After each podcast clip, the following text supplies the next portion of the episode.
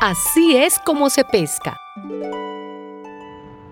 En una ocasión, estando Jesús a orillas del lago de Genezaret, se sentía apretujado por la multitud que quería oír el mensaje de Dios.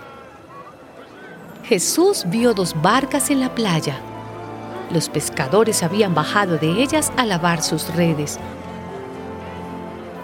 Jesús subió a una de las barcas, que era de Simón, y le pidió que la alejara un poco de la orilla. Luego se sentó en la barca y desde allí comenzó a enseñar a la gente. Cuando terminó de hablar, le dijo a Simón, Lleva la barca a la parte honda del lago y echen allí sus redes para pescar.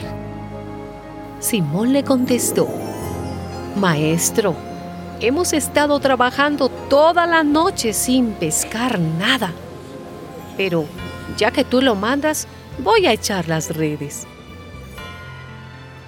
Cuando lo hicieron, recogieron tanto pescado que las redes se rompían. Entonces hicieron señas a sus compañeros de la otra barca para que fueran a ayudarlos. Ellos fueron y llenaron tanto las dos barcas que les faltaba poco para hundirse.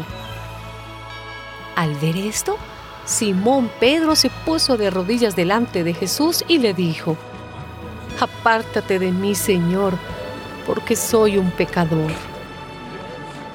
Es que Simón y todos los demás estaban asustados por aquella gran pesca que habían hecho.